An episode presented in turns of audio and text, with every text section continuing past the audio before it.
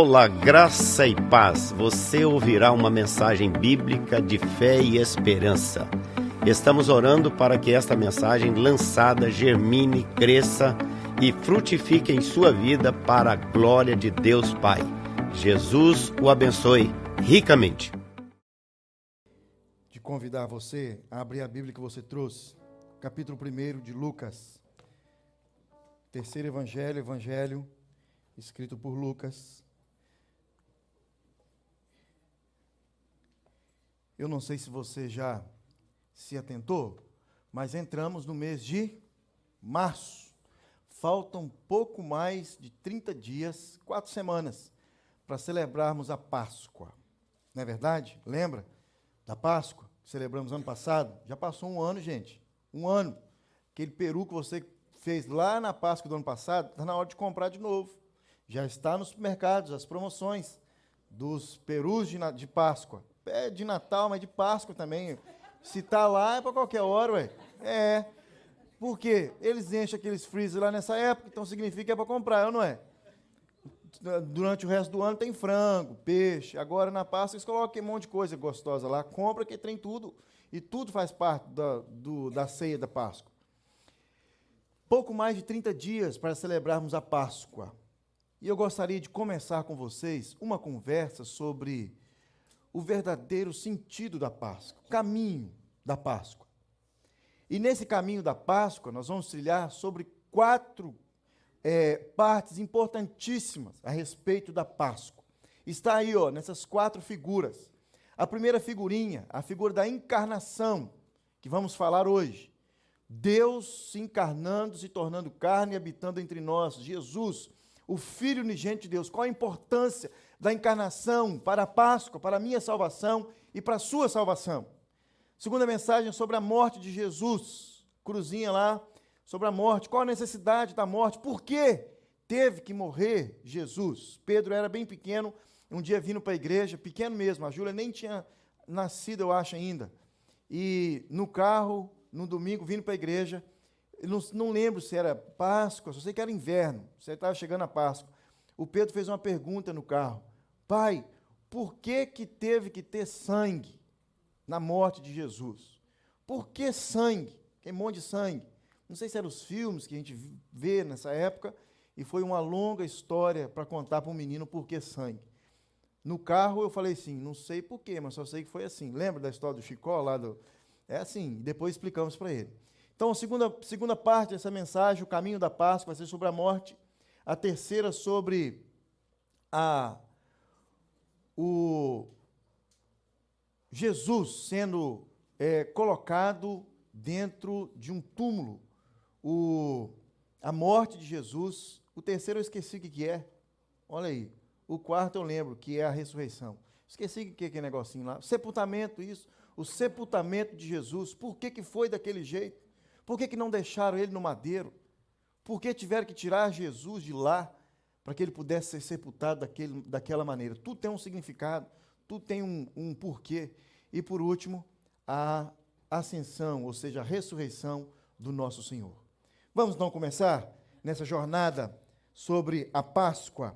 Olha que interessante o texto que nós vamos ler daqui a pouquinho, mas primeiro eu preciso fazer uma pequena introdução. Olha, a Bíblia não é uma série de histórias desconectadas. Não, não tem nada desconectado na Bíblia. A Bíblia toda se conecta e tudo que se conecta na Bíblia é a respeito de Jesus. Tudo na Bíblia que você lê tem que ter alguma coisa em relação a Jesus. Tive um professor no seminário que ele falava toda mensagem, todo texto da Bíblia que você pegar para ler, para expor para alguém, que seja qualquer texto de Gênesis Apocalipse, tem que ter Jesus nele.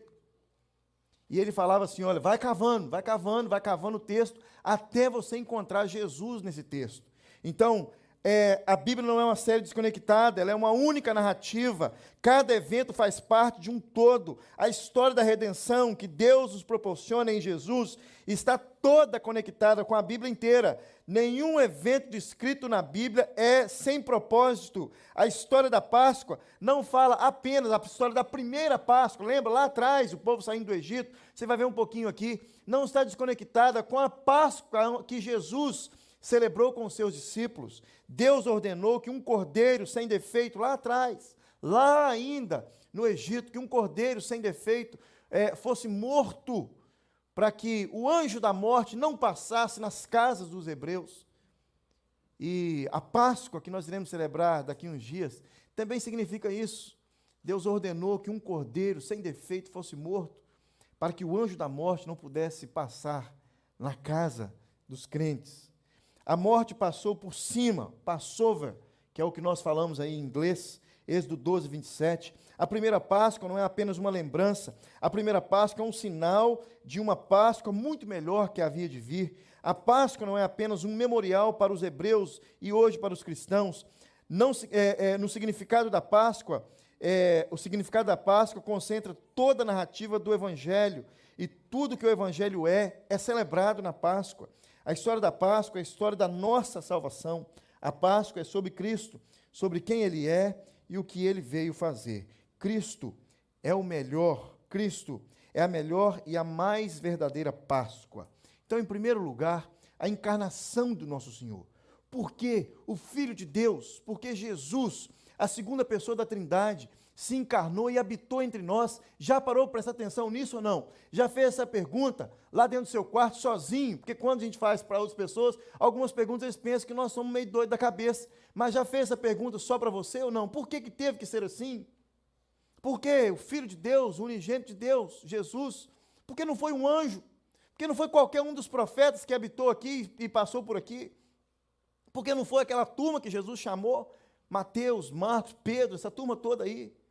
Por que, que teve que ser Jesus, Filho unigênito de Deus? Olha que interessante. Então, o caminho da Páscoa que eu gostaria de fazer com você hoje, hoje é o caminho da encarnação. Pela encarnação, Jesus assumiu o que não tinha, sem perder o que tinha. Pela encarnação, na encarnação, Jesus assumiu a humanidade sem perder a sua divindade. Esse é o relato da encarnação. Você pode ler comigo? Lucas 1, 26 a 38. Eu leio para você. Presta atenção, olha. No sexto mês de gestação de Isabel, Deus enviou o anjo. Lucas capítulo 1, versículo 26. Deus enviou o anjo. É, o anjo Gabriel a Nazaré, uma cidade da Galileia, uma, a uma virgem de nome Maria. Ela estava prometida em casamento a um homem chamado José, descendente do rei Davi. Gabriel, o nome do anjo, apareceu a ela e disse: Alegre-se muito, favorecida. O Senhor está com você. Confusa. Maria tentou imaginar o que o anjo quis dizer.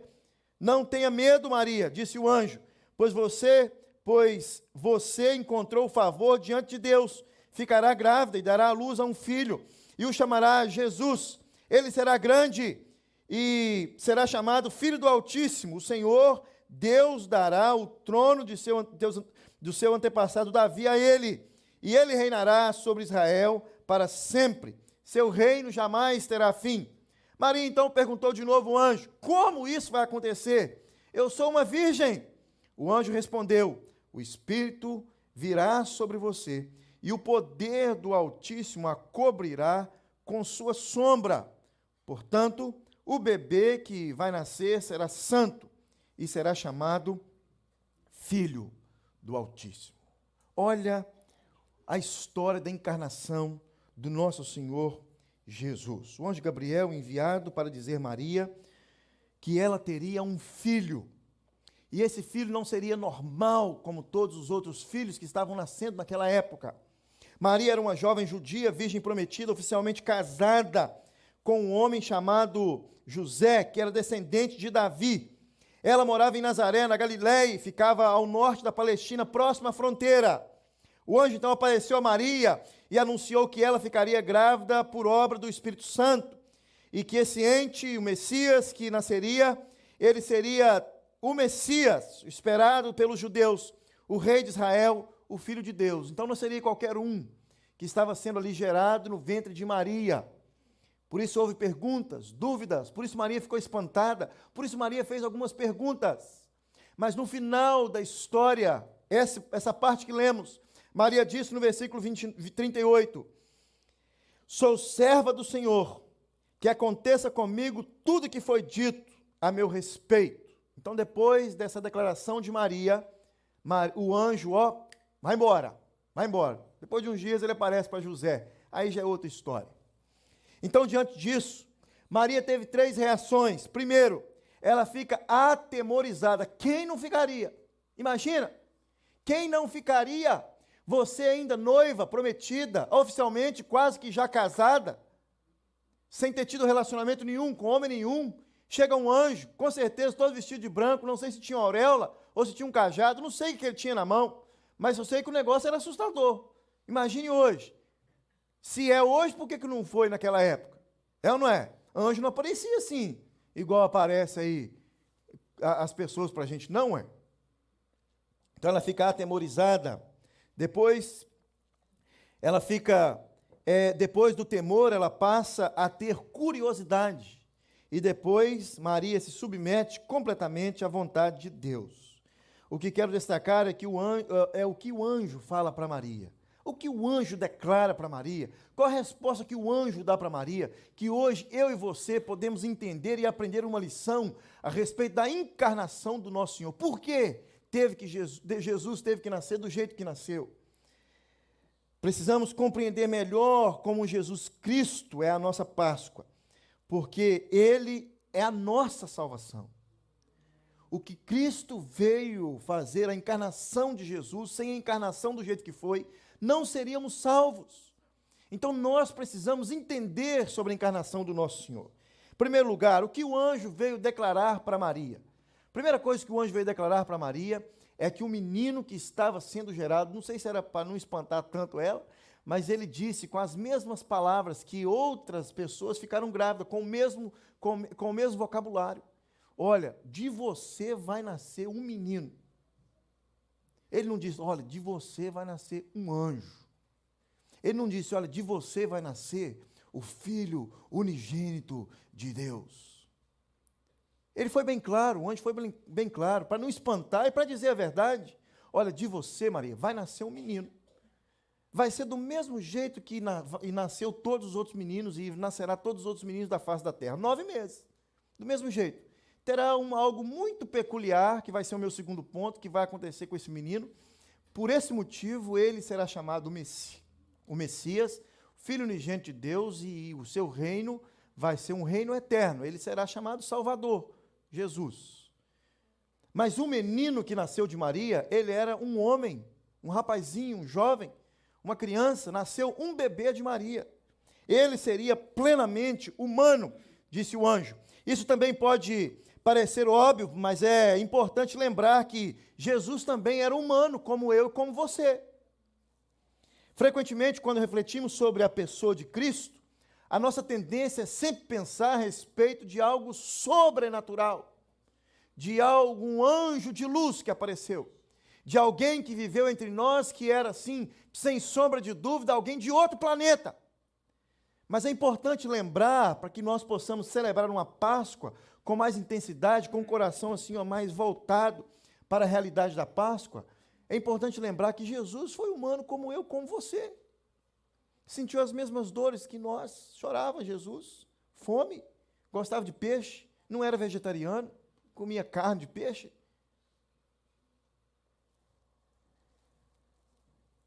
Esquecemos que sem a plena humanidade de Jesus, nenhum de nós poderíamos ser salvo.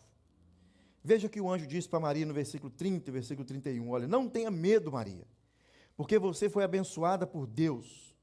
Você ficará grávida e dará à luz a um filho, a quem chamará pelo nome de Jesus. Esse termo que o anjo fala para Maria, ficará grávida, era o mesmo termo que foi usado para todas as outras mães da Bíblia, para todas as outras, para todas as mães de hoje. Ficará grávida, é o mesmo termo para todas as mães. Então, quando o anjo diz para Maria, ô Maria, sua gravidez vai ser normal, igual de todo mundo, filha. Pode se ficar muito preocupada, não. O anjo deixa bem claro que Maria iria gestar um menino com o mesmo processo humano, completamente normal, que o menino se desenvolveria durante os nove meses em um processo de crescimento, desenvolvimento absolutamente comum a todos. E ao final do período de gestação, Maria daria à luz a um ser humano, uma pessoa que seria como nós, que teria um corpo como o nosso, uma alma, uma mente racional, emoções, que cresceria, se desenvolveria como uma criança normal, completamente normal, como todas as outras. Este menino que seria gerado no ventre de Maria seria o Salvador. E se o Salvador não fosse humano como eu e como você, ele não teria poder para salvar os pecadores. Explico para você um pouco mais à frente. No versículo 31, parte B, o anjo disse: Olha, você vai chamá-lo de Jesus. O nome Jesus era comum naquele tempo, assim como Maria, como José, como João, como Pedro, como Adalberto, como Rosimeire, como é, Jurelma, Alan com dois L, que na verdade é Alan, só que depois que passou do aeroporto para cá virou Alan. Chique, não é? Vandersar, mas não é Vandersar nada, é Anderson. O nome Jesus era comum. Edson, Edinho, olha que trem esquisito. O nome Jesus era comum a todos ali naquela época. Várias crianças chamavam Jesus. Mas o anjo deixa bem claro para Maria que esse menino queria chamar Jesus ou seja, o Salvador, seria diferente, seria completamente diferente, porque o nome que apontava para a salvação do mundo, ele seria aquele que iria salvar o povo de seus pecados. E o anjo continua a história. Lá no outro texto, você não precisa ir, Mateus 1, 21. O anjo mais tarde também vai dizer a mesma coisa para José, explicando a razão do nascimento do menino. E o anjo disse para José: Olha, ela dará, Maria dará a luz a um filho, e você porá nele o nome de Jesus, porque ele salvará o seu povo dos pecados dele. Então, o menino que estava sendo gerado no ventre de Maria, o ser humano, como diz lá aquele personagem da internet, o ser humaninho que, que estava sendo gerado ali no ventre de Maria, ele iria salvar o mundo de seus pecados. O nome Jesus já estava revelando a sua missão. Ele seria gerado como um ser humano pelo processo natural de gestação e nascimento. Sua missão seria diferente de qualquer uma, de qualquer outra criança que também chamava Jesus naquele tempo. Mas por, é, mas essa missão seria diferente porque ele seria o Salvador, o ser humano, o Salvador da nação, Salvador da, da humanidade. Talvez você não se lembre ou não se te, é, é, tenha percebido de que, desde o princípio, Deus prometeu ao homem que iria enviar um outro homem do ventre de uma mulher descendente, nosso, parecendo conosco, para esmagar a cabeça da serpente. Gênesis 3,15. Olha o que diz o texto: porém, inimizade entre você e a mulher, entre a sua descendência e o descendente dela. Este descendente da mulher é, ferirá a cabeça da serpente, você e, e, e, e a serpente ferirá o calcanhar. Olha que interessante o que Jesus, o que Deus disse lá atrás, que do ventre de uma mulher nasceria o Salvador, que iria libertar a humanidade dos seus pecados, ele iria esmagar a cabeça da serpente. Lá atrás, lá no começo da história, da minha história e da sua, Deus já estava é, falando a respeito do nascimento do nosso Senhor do nosso Salvador. Haverá um descendente da mulher, gerado pela mulher, filho da mulher, que ferirá a cabeça da serpente, que vai des desfazer toda a maldição que o pecado trouxe para o mundo. Deus também disse a Abraão que viria, que da geração dele nasceria um filho, e desse filho todas as nações seriam benditas sobre a face da terra. Deus também disse a Davi que um dia um descendente dele se assentaria no trono de Israel para sempre, segundo Samuel 7, Isaías 16, Jeremias 33, 17. Era preciso um segundo Adão para fazer certo o que o primeiro Adão fez errado. Era preciso um segundo Adão para fazer certo aquilo que o primeiro Adão havia feito de errado. Então, essa é a história da encarnação de Jesus. E a primeira coisa que aprendemos, a primeira coisa que o anjo vai declarar para Maria, que esse menino que estava nascendo, que estava sendo gerado, queria ser gerado por nove meses do ventre de Maria, seria humano, como eu e como você. Jesus não poderia ser o nosso Salvador se ele não fosse plenamente humano. Apenas humanos são culpados de seus pecados. Então, alguém como nós teria que pagar um preço. Você vai ver depois, na próxima mensagem, na cruz. Por que da morte? Alguém como nós precisava pagar um preço para que eu e você pudéssemos ter vida e vida eterna. Olha que interessante, 1 Timóteo 2, versículo 5. Portanto, há um só Deus, um só mediador entre Deus e os homens, Jesus Cristo, homem. Então, ele é esse mediador, homem. Ainda, a sua humanidade nos dá um vislumbre de como seria a nossa humanidade, caso ela não houvesse sido manchada pelo pecado. Ele nos mostra que o problema com a humanidade não está em sermos humanos, mas sermos pecadores. Então, a primeira coisa que o anjo anuncia para Maria é que a Maria daria a luz a um menino, assim como os nossos meninos, assim como eu e como você. Jesus, ele é humano, como eu e como você. A segunda coisa que o anjo ensina para Maria é sobre a chegada de Jesus é que ele seria também plenamente divino. Entenda isso. Em seguida, o anjo diz outra coisa a respeito de Jesus, o, e, e, que está relacionado com o fato dele ser um menino, um ser humano. Ele também seria especial, seria divino. Primeiro, ele diz: ele será grande, não de tamanho, não é? Foi grande também, mas ao nascer era pequeno. Não é isso que, deu, que, que o anjo estava dizendo para Maria?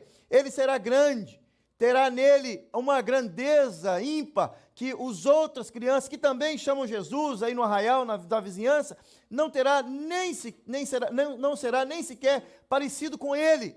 E ele continua, olha, ele será grande, no sentido de que ele seria distinto, notável entre a humanidade. Embora ele fosse homem, haveria algo nele que o faria distinto dos restantes dos homens. Segundo, o anjo diz que ele seria chamado filho do Altíssimo, mas nós também não somos chamados filhos do Altíssimo, mas ele seria diferente. O filho unigênito de Deus, o primogênito da criação, o nosso irmão mais velho. Ele seria chamado filho do Altíssimo. Em terceiro lugar, o que o anjo diz para Maria a respeito da divindade de Jesus é que a ele será dado o trono de Davi para estabelecer um reinado que não terá fim. Não seria uma divindade qualquer, não seria um nascimento qualquer, não seria um menino humano qualquer, ele seria divino, ele teria todas as qualidades de Deus, próprio Deus, Filho unigênito de Deus, a segunda pessoa da Trindade, Jesus Cristo, estava sendo então gerado no ventre de Maria. Então, quando Maria ouve essas coisas, ela pergunta: como será isso? Se eu nunca tive relação com homem algum, e o anjo responde, mais uma vez eu leio para você: Olha, o Espírito Santo virá sobre você, e o poder do Altíssimo a envolverá com a sua sombra. Por isso, também o ente, que, o ente santo que há de nascer será chamado Filho do Altíssimo. Nessas palavras que vemos aqui, que o filho de Maria seria gerado de uma forma sobrenatural pelo Altíssimo e que é, ele mandaria o Espírito sobre ela é a mesma conversa que Deus tinha com o povo quando eles ofereciam sacrifício ao altar. Lembra do sacrifício do Velho Testamento? O sumo sacerdote entrava no Santo dos Santos, oferecendo incenso a Deus, e ali a, a fumaça enchia aquele lugar, e Deus falava com o sumo sacerdote, Deus dava a direção para o povo, a fumaça de Deus enchia aquele lugar. E havia uma conversa entre Deus e o sumo sacerdote. Alguns chegavam a morrer, lembra de uns que morriam lá no, no, no, no Santo dos Santos? E tinham que puxar uma cordinha, que eles caíam mortos lá dentro. Mas a grande maioria das vezes essa conversa era para que eles pudessem ir lá, voltar para o povo e dizer para o povo o que Deus queria do povo. Então, quando o anjo vem para Maria e fala assim: Maria, a mesma coisa que acontecia lá atrás quando o anjo vinha, Deus vinha e cobria toda a casa de fumaça, vai acontecer com você. É mais ou menos a mesma conversa. É o mesmo, é o mesmo é, teor de conversa. É o que, iria, o que aconteceu lá atrás, que Maria conhecia muito bem ao ler o Pentateuco. Agora ela entende que vai acontecer também com ela. Então esse anjo, ele explica para Maria, de acordo com o que Maria podia entender. Maria entendia a respeito do que havia acontecido com seus antepassados, como Deus agia naquele tempo, como Deus vinha e, e, e tabernaculava junto com aquele povo naquele tempo. Maria então recebe essa orientação de Deus e do anjo Gabriel, e o anjo fala assim: Olha, a mesma coisa acontecerá com você. Essas são as palavras, as mesmas palavras que o anjo diz para Maria: O mesmo Espírito de Deus que estava no princípio de todas as coisas é o mesmo que virá sobre você, Maria, e a sua gestação será distinta de todas as demais. A expressão, então, envolverá com a sua sombra também encontrada num paralelo do, do Antigo Testamento, com a nuvem de Deus, Êxodo 40.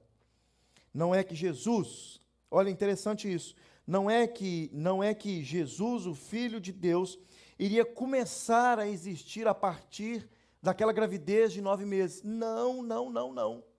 Jesus já existia. O que estava acontecendo no ventre de Maria era a encarnação do nosso Senhor, a segunda pessoa da Trindade, o Filho unigênito de Deus. Jesus não iria passar a existir a partir do momento que o embrião fosse colocado, não sei como é que foi, sem embrião, que num negócio esquisito lá, não dá para entender direito, mas dá para a gente imaginar. O menino crescendo lá dentro, a gente sabe que cresceu, que a barriga dela cresceu. O jeguinho até não conseguiu carregá-la muito tempo, de vez em quando ela tinha que andar, tão pesado que ela estava, não é? Isso nos filmes que mostram isso para a gente. É os filmes lá.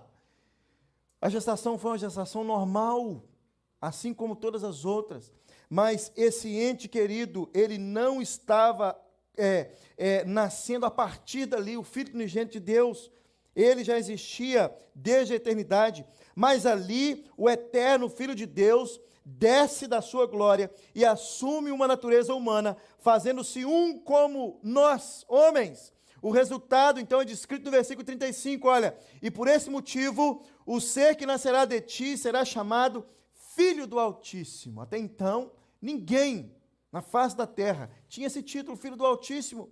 Mas na eternidade, no Santo dos Santos, Deus já tinha esse filho. Ele já era conhecido como Filho do Altíssimo. Agora nós passaríamos a conhecê-lo como Filho do Altíssimo, coisa que os judeus não reconheceram. Então, do ventre de Maria seria gerado um ente santo, preservado é, de herdar a natureza pecaminosa de Maria, plenamente homem, plenamente Deus, filho de Deus, participante da mesma natureza divina. Ele seria igual a nós porque é filho de Maria, assumindo a nossa natureza humana como todas as, com todas as suas fragilidades, vulnerabilidades, limitações, mas sem pecar. E ao mesmo tempo ele é Deus, Deus feito gente. Ele é perfeitamente Deus, perfeitamente homem. As duas naturezas estão unidas em Cristo, mas elas não se misturam elas são perfeitas e distintas, inseparavelmente unidas, apenas em Cristo. Somente Cristo pode ser o melhor e o verdadeiro Cordeiro da Páscoa. Somente Cristo pode ser o melhor e o verdadeiro Cordeiro da Páscoa. Ele não pode ser nosso Salvador perfeito, ele não poderia ser o nosso Salvador perfeito se não fosse plenamente divino porque o pecado é uma afronta contra Deus, de modo que o pagamento vindo do homem não pode satisfazer. Jesus também não poderia ser o nosso Salvador se não fosse plenamente humano, porque apenas humanos são culpados da penalidade em razão do pecado. E o que eu gostaria que você levasse para casa hoje? Gostaria que você levasse para casa hoje algo assim muito especial da parte de Deus: confiança. Você e eu, nós podemos ter confiança em Jesus, esse que habitou entre nós, encarnou, assim como um homem, assim como eu, como você, e habitou entre nós. Nós podemos ter confiança em Jesus, simplesmente por esse motivo. Muitas vezes nós vivemos uma vida cristã meio duvidosa. Será que vai dar certo? Será que é verdade mesmo? Será que há poder nas minhas orações?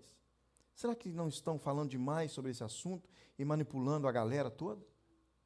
Será que é resposta mesmo de oração, aquele testemunho que fulano deu ali a respeito de Jesus? Será que houve mudança mesmo no coração daquele cidadão que se declara agora um discípulo de Jesus? Meus irmãos, a partir da história da encarnação de Jesus, de tudo que a Bíblia nos mostra a respeito da encarnação do nosso Senhor, nós podemos cada dia mais ter uma confiança, assim, olha, mais sólida naquilo que nós cremos, naquilo que nós confessamos, naquilo que nós acreditamos ser a verdade que liberta o homem de todo o seu caminho pecaminoso. Nós temos à direita de Deus Jesus Cristo, nosso Salvador. Quem está sentado à direita de Deus é Jesus, aquele que sabe quais são as nossas necessidades, porque ele se revelou sendo também um como nós. Imagine você pedindo alguma coisa a Deus, clamando a Deus alguma coisa que você necessita, clamando a alguém que tem os mesmos sentimentos que você. Imagine você conversando com alguém no seu relacionamento diário, com Deus, segunda pessoa da trindade, da trindade, Jesus Cristo, nosso Senhor, que intercede por nós, e você falando para Ele sobre as suas necessidades, e você com a cabeça, senhora, completamente ligada de que Ele, o nosso Senhor, é você pode ter confiança nele, porque Ele sabe de todas as suas necessidades, porque Ele também é humano como nós. Imagine você fazendo um pedido a alguém assim. Confiança ou não? É muito bom quando conversamos com alguém que nos compreende perfeitamente, é muito confiante quando alguém exerce empatia, alguém que age, é, é, alguém que a gente sabe que entende o nosso coração e os nossos sentimentos. Então nós precisamos, a partir da encarnação, sabendo que Ele encarnou e habitou entre nós, sofreu como nós sofremos, não morte de cruz, ninguém que vai morrer na cruz, não existe mais, gente, para, né? Ninguém vai morrer na cruz, mas sabendo que ele sofreu assim como nós sofremos traição, sofreu fome, sede, lembra todas as coisas que a, a humanidade sofre, e ele sofreu isso. Aproxime-se de Jesus com confiança. O Senhor Jesus passou por todas as fases de crescimento e amadurecimento, desenvolvimento de uma pessoa normal. Por isso ele nos compreende, ele compreende você. Ele compreende a criança, o adolescente, porque ele foi adolescente e criança como um de nós, ele compreende o jovem porque foi também jovem, ele compreende o adulto, o idoso, porque tinha experiência completa de um ser humano. Então, sabendo disso, nós podemos nos aproximar de Jesus com um pouco mais de confiança. Podemos nos chegar a Ele porque Ele nos entende.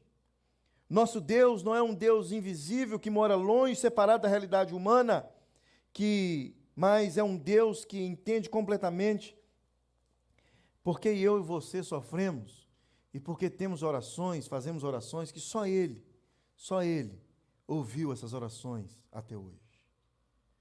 Há orações que nós fazemos, há pedidos que nós fazemos, que só o nosso Senhor Jesus ouviu até hoje. Todos nós temos essa peculiaridade. Eu gostaria que você levasse isso para casa hoje, sabendo que na encarnação, nesse caminho da Páscoa, na encarnação, Jesus foi humano como eu, como você ele foi divino, como nenhum outro. E nenhum outro existirá assim como ele. Você pode baixar sua cabeça e fazer mais uma oração. Gostaria de convidar os meninos do louvor. Na sua oração, eu gostaria que você dissesse para Deus o seguinte: Deus, muito obrigado pela encarnação do meu Senhor, Jesus. Muito obrigado, Deus, porque isso não só traz, Senhor Deus, salvação para a humanidade, e essa salvação me alcançou. A morte do Cordeiro perfeito. Mas essa encarnação, Deus, a humanidade e a divindade de Jesus, ela traz Deus para mim e para os meus irmãos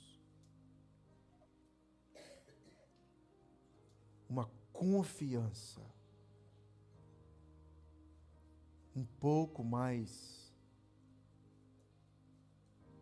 apegada. Deus, ao saber que o Senhor enviou seu Filho, Jesus Cristo, eterno, que estava com o Senhor na criação, e Ele habitou entre nós, sentiu o que nós sentimos.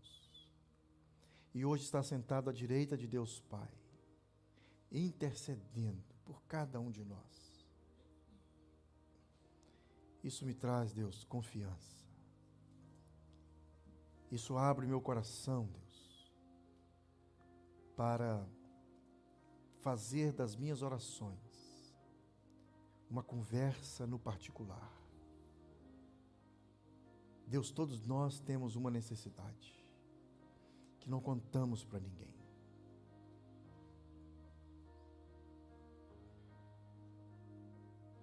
Que essa confiança de um menino que nasceu do ventre de uma virgem habitou entre nós, chorou quando era criança, bebeu leite quando era criança, brincou com outras crianças, foi para a escola, foi batizado por João Batista, sofreu na cruz do Calvário, rejeitado pelos judeus, torturado pelos romanos. Mais um de nós. O coração batia como o meu, como dos meus irmãos.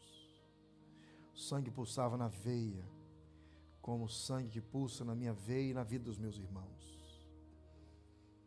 Deus, que o Senhor possa, ao entendermos isso, colocar no nosso coração, Deus, um pouco mais de confiança no Senhor. No nome de Jesus. Amém. Amém. Hoje é domingo de ceia, primeiro domingo do mês. Gostaria de convidar você a celebrar a ceia nessa noite. Gostaria de fazer um pouquinho diferente hoje. Nós não temos, como de costume, os nossos presbíteros aqui. Eles vieram no primeiro culto não vieram no segundo. Tem o Nilton, né, Nilton? Mas eu gostaria de fazer diferente hoje, Nilton. Se você me autorizar. Se não autorizar, eu faço também. Gostaria de chamar a Isabela e a Júlia aqui para ajudar a distribuir a ceia. Senti isso no coração aqui, quando estava aqui. Elas vão ficar aqui na frente, segurando a bandeja da ceia. E você vai sair do seu lugar, com o seu dízimo, com a sua oferta, depositar no altar do Senhor e pegar o seu cálice, voltar para o seu lugar e depois nós iremos cear juntos. Combinado? Você sai do seu lugar com o seu envelope. Pode ficar de pé. Pode vir, Isabela, Júlia. Uma vai ficar desse lado. Elas vieram tão bonitas hoje, gente. Júlia fez até maquiagem. E você vai ficar desse lado. Aqui, ó. Pode ficar mais na frente, Isabela. Você vai vir pegar o seu cálice enquanto cantamos. Segura com as duas mãos. Segura com as duas mãos. Pode vir, gente, celebrar Jesus, nosso Senhor.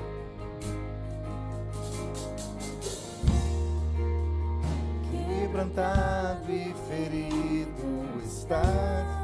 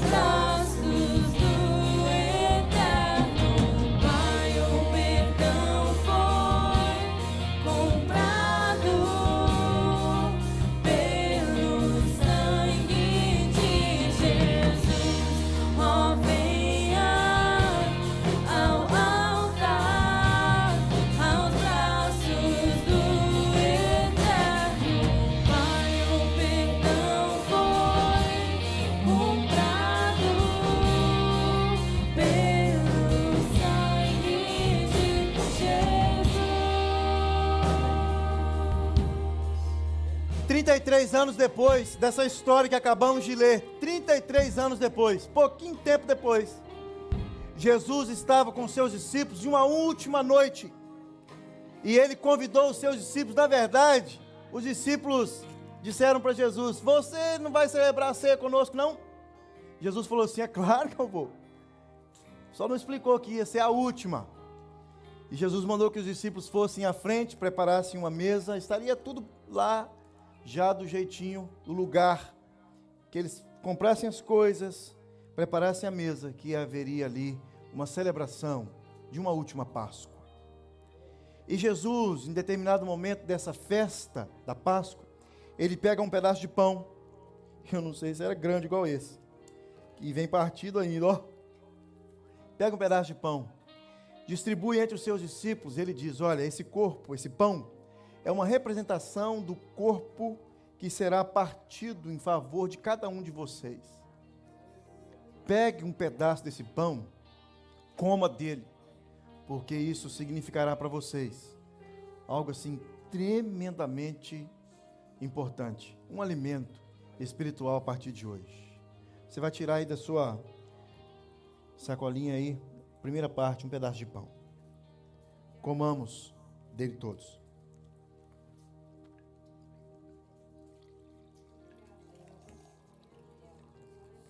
Amém, Deus. Amém, Jesus. Muito obrigado, Jesus. Porque esse pequeno pedaço, Senhor Deus, de pão, o Senhor mesmo diz, Deus, que é um alimento espiritual para cada um de nós. Não foi transformado, Deus, no corpo do Senhor, mas é, Senhor Deus, algo assim para nós cristãos, super importante. Muito obrigado, Deus, por essa primeira parte da ceia do Senhor. Logo após, Jesus pegou um cálice, não sei, parecia com esse, talvez de barro, não sei, e deu aos seus discípulos. E esse cálice, ele disse o seguinte: Olha, isso que vocês estarão bebendo a partir de agora é o cálice de uma nova aliança. Sangue será vertido por vocês daqui a pouco na cruz do Calvário. E o pastor disse aqui no primeiro culto que uma gota desse sangue uma gota desse sangue é capaz de salvar a humanidade toda. Foi isso que eu disse para o Pedro, quando ele perguntou no carro: lembra? Por que muito sangue? E eu lembrei de uma explicação também de um pastor no seminário que disse que uma gota desse sangue era capaz de perdoar todos os nossos pecados. Então era preciso ter o sangue. Vocês vão ver no próximo culto sobre a morte de Jesus. E ele disse: Bebam dele todos, fazer isso em memória de mim.